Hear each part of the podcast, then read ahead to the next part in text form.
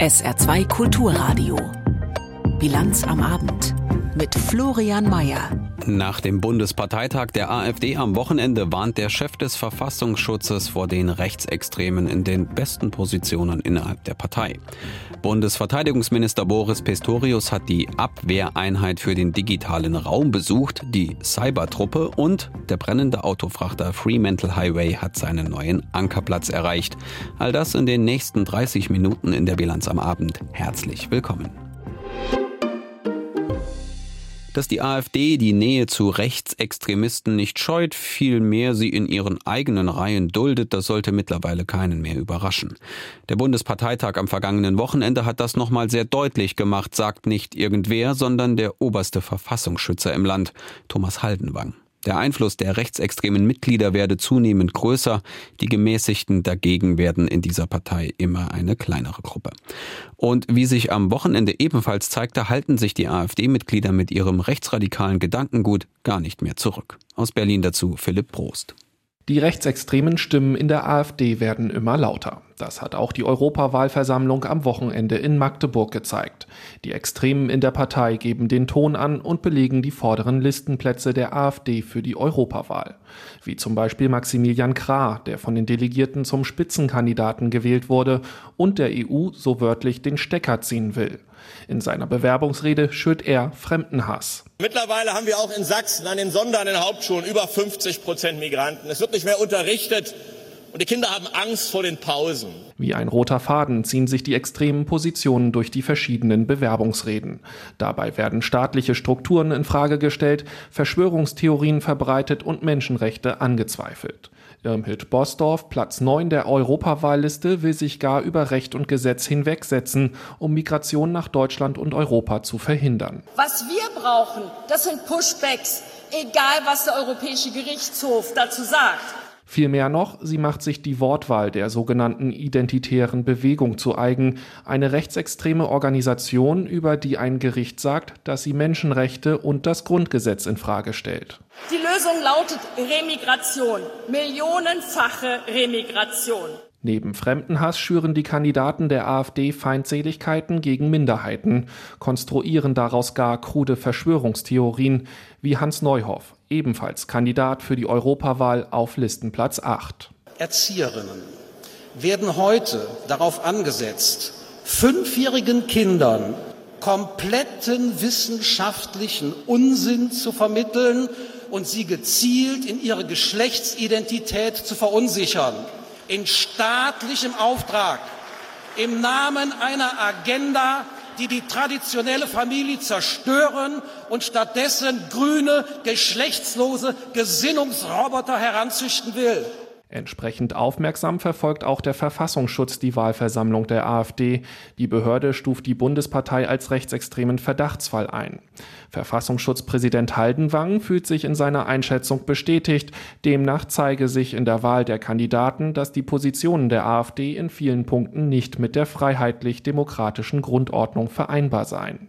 Ähnlich sieht es Politikwissenschaftler Wolfgang Schröder von der Uni Kassel. Von der Kandidatenliste kann man ableiten, dass in der AfD die Rechtsextremisten auf allen Ebenen sich durchgesetzt haben. Seiner Einschätzung nach hat sich die AfD derart radikalisiert, dass sie es selbst im rechten Lager schwer haben wird, geeignete Partner zu finden. Damit ist diese Strategie der Selbstverharmlosung schwieriger geworden und vor allen Dingen auch die Anschlussfähigkeit an die anderen Parteien in Deutschland und auch in Europa auf der rechten Seite. Die AfD selbst beansprucht für sich Einfluss auf künftige Regierungsbildungen nehmen zu wollen. Getragen von den hohen Umfragewerten will die AfD spätestens im nächsten Jahr nach den Wahlen in Brandenburg, Thüringen und Sachsen mindestens in einem Bundesland stärkste Kraft werden. Die gescheiterte Pkw-Maut in Deutschland ist eine Geschichte, die nicht enden will. Ex-Verkehrsminister Andreas Scheuer wollte sie unbedingt haben. Seine Partei, die CSU, wollte sie auch unbedingt haben. Der Europäische Gerichtshof sagte dann aber, Scheuer und die damalige Regierung dürfen sie gar nicht haben. Aber als das klar war, da hatte der heutige nur noch Bundestagsabgeordnete aus Niederbayern schon alle Verträge zur Abwicklung der Maut unterzeichnet. Die mussten dann schnell wieder beendet werden. 243 Millionen Euro Schadensersatz an die Vertragspartner sind nun die Folge für die jetzige Bundesregierung. Und die will in Form des neuen Verkehrsministers Wissing prüfen, ob der alte Verkehrsminister Scheuer dafür belangt werden kann. Richtig so, meint Torben Ostermann aus dem ARD Hauptstadtstudio. Es gibt diese Momente, da spürt man förmlich, welchem Beruf Volker Wissing nachging, bevor er Bundesverkehrsminister wurde. Er war zunächst Staatsanwalt, dann Richter, erst an einem Amt, später dann auch an einem Landgericht in Rheinland-Pfalz. Es sind seine Jahre als Richter, auf die er auch auf der großen politischen Bühne in Berlin regelmäßig Bezug nimmt. So auch im Fall Scheuer, seinem Amtsvorgänger und dessen unsäglicher Pkw-Maut. Ein Schiedsverfahren hat jüngst ergeben, dass der Staat den Mautbetreibern Schadenersatz zahlen muss. 243 Millionen Euro Steuergeld. Schöner Mist. Das Bundesverkehrsministerium unter Wissings Kommando prüft nun, ob Andreas Scheuer für das Mautdebakel persönlich in Haftung genommen werden kann oder nicht. Eine Frage der Gerechtigkeit. Blickt man durch die Brille eines Juristen auf die geplante Einführung der Maut, dürften sich einem die Nackenhaare aufstellen. Scheuer hatte die Betreiberverträge zu einem Zeitpunkt unterschrieben, an dem die endgültige Rechtssicherheit noch gar nicht geklärt war. Es war schließlich der Europäische Gerichtshof, der erkannte, dass die von der CSU erdachte Einführung einer Pkw-Maut rechtswidrig ist.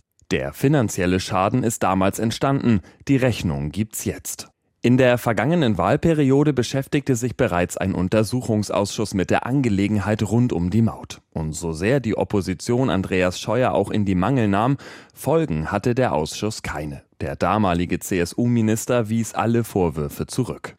Nun versucht Wissing auf einem anderen Weg Gerechtigkeit herzustellen. Ich habe als Minister auch die Vermögensinteressen der Bundesrepublik Deutschland zu wahren. Ein typischer Wissing-Satz. Er als Anwalt der Steuerzahlerinnen und Steuerzahler gegen die Mir-San-Mir-Politik seines Amtsvorgängers. Der CSU und ihren Verkehrsministern Ramsauer, Dobrindt und Scheuer wurde immer wieder vorgeworfen, die bayerischen Interessen besonders im Blick zu haben. So profitierte in der Amtszeit Scheuers vor allem der Freistaat durch Milliardenbeträge für den Straßenausbau. Bayern First also. Lob dafür kam vom bayerischen Ministerpräsidenten Markus Söder. Und das nicht etwa im Vier-Augen-Gespräch, nein auf offener Bierzeltbühne. Dass das unselige Mautvorhaben den deutschen Steuerzahler eine Menge Geld kostet, steht außer Frage. Und auch das nun von Wissing in Auftrag gegebene Rechtsgutachten gibt es nicht für lau. Aber so ist das nun mal in einem funktionierenden Rechtsstaat. Volker Wissing hat sich vorgenommen, das Mautdesaster nicht einfach zu den Akten zu legen.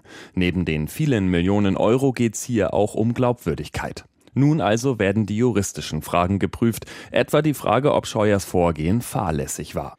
Wissing betont, dass es sich um rechtliche Fragen handle, die nun geprüft werden müssten, nicht um politische. Da blitzt er wieder durch, der ehemalige Richter. Der Kommentar von Torben Ostermann.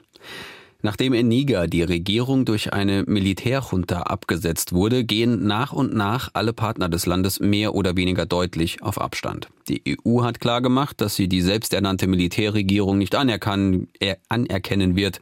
Die ECOWAS-Staaten, die Wirtschaftsgemeinschaft der westafrikanischen Staaten und Frankreich drohen dem Land mit dem Einsatz von Gewalt, sollten binnen einer Woche nicht wieder geordnete, demokratische Verhältnisse wiederhergestellt sein. Und Deutschland? Das streicht die Hilfsgelder und steht im Austausch mit den weggeputschten Regierungsmitgliedern. In Niger liegt nämlich auch ein wichtiger Bundeswehrstützpunkt, berichtet Georg Schwarte. Der Kanzler, die Außenministerin beide haben in der vergangenen Woche mit den weggeputschten offiziellen Vertretern im Niger telefoniert. Man stehe im Kontakt, sagt auch der deutsche Verteidigungsminister Pistorius. Wir sind auf verschiedenen Kanälen in Verbindung mit den jeweiligen Counterparts in Niger. Das heißt, es gibt Gespräche, es gibt Kontakte. Es gibt bislang keinen Grund zu der Annahme, dass unsere Soldatinnen und Soldaten dort gefährdet sein oder nicht versorgt werden könnten. Kontakte auch auf Arbeitsebene mit den Ministerien der weggeputschten Regierung erklärt der Sprecher von Außenministerin Baerbock. Und wenn ich sage, dass wir derzeit nicht im direkten Kontakt mit den Führern des Putsches stehen, dann spricht es, glaube ich, für sich. Soll heißen, noch ist nicht ausgemacht, dass im Niger die demokratische Regierung am Ende sei. Noch, so das deutsche Außenministerium, seien die Ministerien vor Ort nicht besetzt. Die internationale Gemeinschaft, die Afrikanische Union, die UN, die EU, alle machten sie Druck. Von daher, glaube ich, sind, sind da noch viele Dinge im Fluss und es gibt durchaus noch die Möglichkeit, dass, dass dieser Putsch scheitert. Am Mittwoch war der demokratisch gewählte Präsident Basum von seiner Präsidentengarde festgesetzt worden. Später solidarisierte sich das Militär mit den Putschisten. Deutschland jedenfalls reagiert. Es gibt kein Geld mehr für den Niger, sagt die Sprecherin von Entwicklungsministerin Schulze. Als Entwicklungsministerium haben wir bereits letzte Woche alle Zahlungen an die Regierung von Niger eingestellt. Heute Morgen wurde außerdem entschieden, die bilaterale Entwicklungszusammenarbeit auszusetzen. Das gesamte bilaterale Engagement steht offenbar auf dem Prüfstand. Derzeit befinden sich laut Außenministerium keine 100 Bundesbürger mehr im Land, Botschaftspersonal und Bundeswehrsoldaten der EU- und UN-Mission vor Ort ausgenommen, so der Baerbock-Sprecher. Bis jetzt äh, haben wir keine Evakuierungspläne getroffen. Wir sind natürlich auf alles vorbereitet, aber die Lageeinschätzung ist derzeit so, dass das noch nicht notwendig ist. Das gilt im Übrigen auch für die vor Ort stationierten Bundeswehrsoldaten. Deutschland braucht den Lufttransportstützpunkt in der nigerischen Hauptstadt, auch und vor allem für den Abzug aus Mali. Derzeit aber ist im Niger der Luftraum gesperrt, nichts geht. Minister Pistorius bestreitet, dass die Bundeswehr derzeit schlicht abwarte, was passiert. Wir warten keineswegs nur ab. Die Abteilung Strategie und Einsatz ist seit Veränderung der Lage in Niger stets und ständig dabei, alle Optionen zu prüfen, sowohl für die Frage Mali als auch für den Schutz unserer Soldatinnen und Soldaten in Niger. Der Luftraum und die Grenzen im Niger sind bis mindestens Freitag dicht. Was aber, wenn der Lufttransportstützpunkt danach nicht wieder voll arbeiten kann? Ich sagte ja schon, dass wir dabei sind, alternative Wege zu suchen, wie wir äh, unsere, unser Kontingent aus Mali herausbekommen. Das läuft alles parallel, weil wir schlicht noch nicht wissen, wie es im Niger weitergeht und wir bereiten uns auf die alternativen Optionen vor. Aus dem Verteidigungsministerium heißt es heute lakonisch Militär- und Eventualfallplanung das sei ja ein und dasselbe. Es ist 17.41 Uhr in der Bilanz am Abend auf SR2 Kulturradio. Tanja Philipp Murer hat jetzt weitere wichtige Meldungen des Tages für Sie. Deutschland unternimmt nach Einschätzung der Weltgesundheitsorganisation WHO zu wenig gegen das Rauchen. Laut der WHO sind Zigaretten hierzulande zu billig. Außerdem gelte das Rauchverbot in Gaststätten und öffentlichen Gebäuden nicht überall und ein Werbeverbot werde nur mangelhaft umgesetzt. Andere Länder gehen nach Angaben der WHO strikter gegen Raucher vor.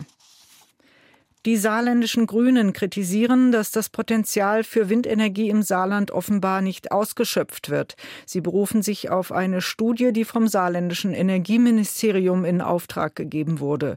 Sie wurde vom Berliner Planungsbüro Bosch und Partner und dem Fraunhofer Institut erstellt. Demnach sind fast drei Prozent der Landesfläche für Windkraftanlagen geeignet. Zurzeit seien aber nur 0,6 Prozent der Fläche im Saarland gesichert für Windkraft ausgewiesen. Zuerst hatte die Saarbrücker Zeitung darüber berichtet. Demnach haben vor allem Losheim, Merzig und St. Wendel die meisten Flächen für Windkraftanlagen. Der langjährige Frankreich-Experte des saarländischen Rundfunks Daniel Mollard ist tot. Wie seine Familie mitteilte, starb er im Alter von 81 Jahren. Mollard wurde in Lyon geboren und studierte unter anderem in Saarbrücken Germanistik. Er moderierte in den 60er Jahren die Sendung Bonjour Voisin. Außerdem präsentierte er das überregionale Format Briefe aus Lothringen. Seit 1969 baute er die französischen Nachrichten im Hörfunk mit auf. Darüber hinaus hat er in zahlreichen Reportagen den Hörern die Grenzregion näher gebracht. Die Südukraine ist laut ukrainischen Angaben erneut Ziel russischer Raketenangriffe geworden. Dort liegt die Heimatstadt des ukrainischen Präsidenten Zelensky. Ein vierstöckiges Gebäude einer Bildungseinrichtung und ein neunstöckiges Wohnhaus seien von dem Raketenbeschuss getroffen worden, teilte das Innenministerium in Kiew mit. Sabina Mattei mit ihrer Reportage. Dieser Terror wird uns weder einschüchtern noch brechen. So kommentierte der ukrainische Präsident Zelensky die russischen Raketenangriffe auf seine Heimatstadt im Süden des Landes. Gegen 9 Uhr früh waren Raketen in Krivirich eingeschlagen, berichtete Alexander Wilkul, Chef der dortigen Militärverwaltung. Zwei Raketen trafen nach Angaben des ukrainischen Innenministeriums ein neungeschossiges Wohnhaus und zerstörten mehrere Etagen. Videoaufnahmen zeigen, wie dunkle Rauchschwaden aus dem Gebäude aufsteigen. Viele Autos, die vor dem Block geparkt waren, brannten offenbar aus. Auch ein Gebäude auf dem Campus der Wirtschaftshochschule wurde bei dem Angriff zerstört. Bis zum Nachmittag wurden in Krivirich fünf Tote gezählt, teilte der Sprecher der ukrainischen Luftwaffe mit, sowie über 50 Verletzte. Unter den Opfern waren offenbar auch viele Kinder. Die Suche nach Verschütteten unter den Trümmern dauert an. Auch in anderen Teilen der Ukraine fielen wieder Zivilisten massiven russischen Angriffen mit Raketen, Drohnen und Artillerie zum Opfer. Aus der südlichen Hafenstadt Cherson wurden zwei Tote und mehrere Verletzte gemeldet. In der Provinz Kharkiv im Nordosten des Landes starb eine Frau. Unterdessen gehen die schweren Kämpfe im Nordosten der Ukraine offenbar weiter. Die ukrainischen Truppen konnten den russischen Angreifern nach Angaben von Vizeverteidigungsministerin Maljar standhalten, sie teils auch zurückdrängen und ihnen Verluste zufügen. Im ukrainischen Fernsehen sagte Maljar jetzt, im ostukrainischen Gebiet Donetsk bei der russisch kontrollierten Stadt Bachmut hätten die Truppen des Landes den Invasoren in den letzten Tagen weitere zwei Quadratkilometer abgenommen.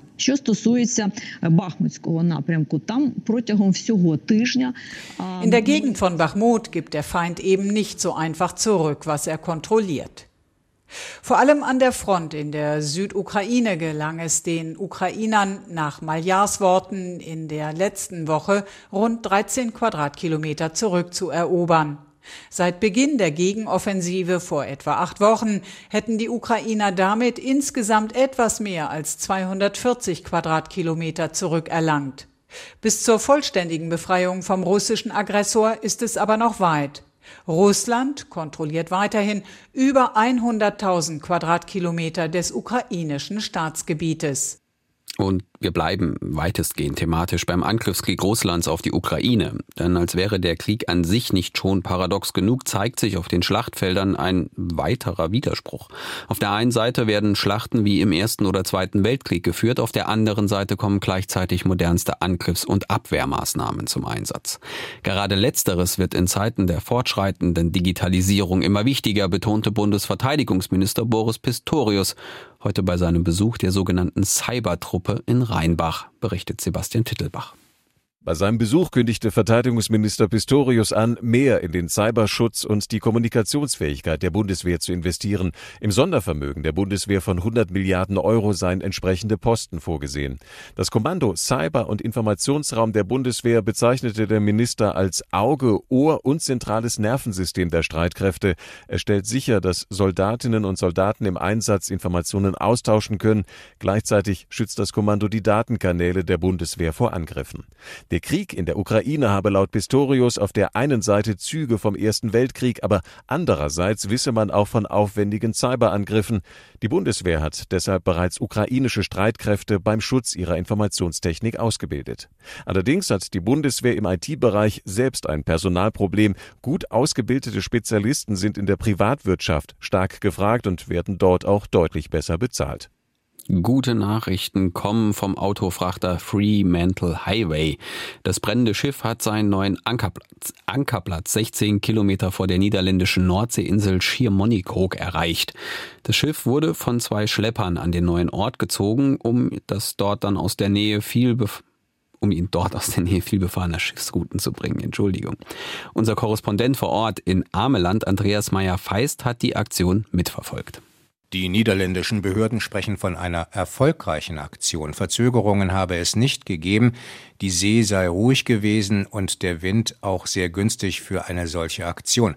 Die geplante Abschleppzeit, zwölf Stunden, sei nicht wesentlich überschritten worden.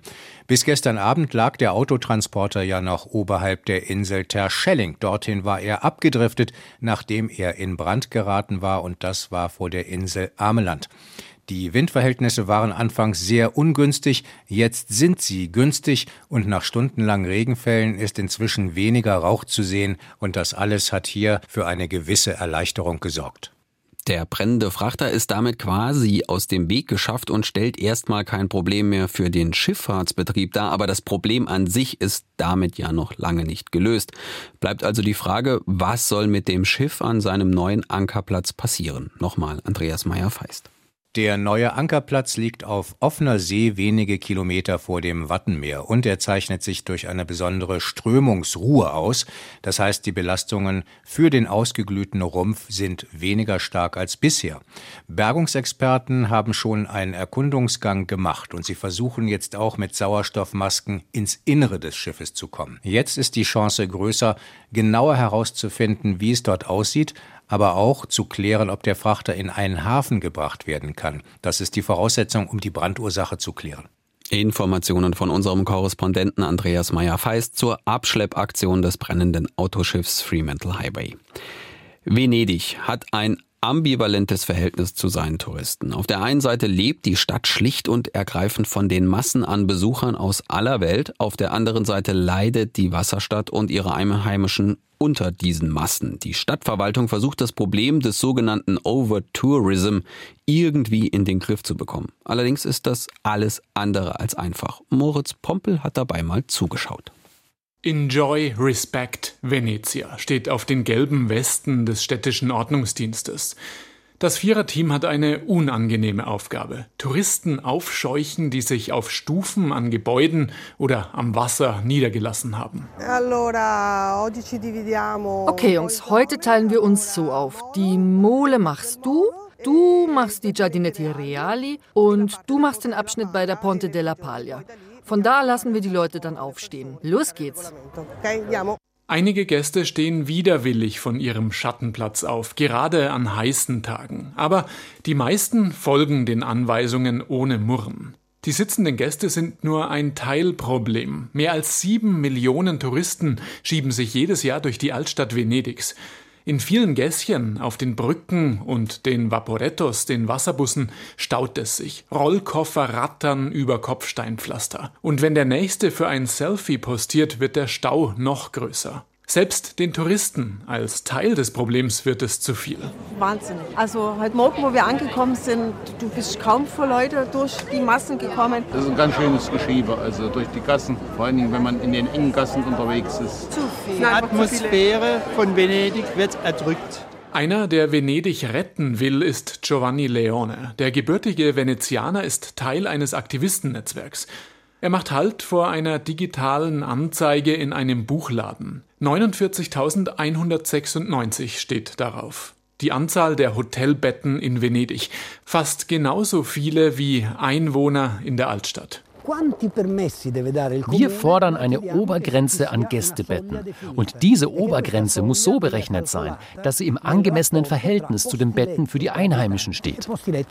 Giovanni führt uns in das Viertel, in dem er aufgewachsen ist, und zeigt auf die Klingelschilder. Fast überall steht Locazione Turistica. Die Ferienwohnungen haben die Einwohner verdrängt. Die meisten sind ans Festland gezogen, weil die Wohnungen dort die Hälfte oder weniger kosten. Echtes italienisches Leben gibt es hier in Venedig kaum mehr. Die Wirtschaft komplett fokussiert auf den Tourismus. Es ist schwierig für die Venezianer, die Gemeinschaft zu erhalten, das Zusammenleben. Wir leben mittlerweile in einem Reservat. Doch für die Stadt ist es schwierig, die Hotelbetten zu begrenzen. Auch Kreuzfahrtschiffe hat man nicht komplett verbannt. Sie dürfen nur nicht mehr ganz so dicht an der Stadt vorbeifahren. Das Projekt, ein Eintrittsgeld einzuführen, ist gestoppt worden. Jetzt hat man sich auf eine Art Symptombekämpfung fokussiert. Die Videoüberwachung ist ausgebaut worden, so soll der Ordnungsdienst bei Staus Touristenströme umleiten. Und, sagt der Tourismusreferent Simone Ventori, eh, wir denken über eine reservierbare Stadt nach. Alle touristischen Leistungen müssen im Vorfeld reserviert werden. Wir bauen gerade die digitale Infrastruktur dafür auf. Wer in Zukunft auf den Markusplatz will, muss dafür vielleicht vorher einen Zeitslot buchen.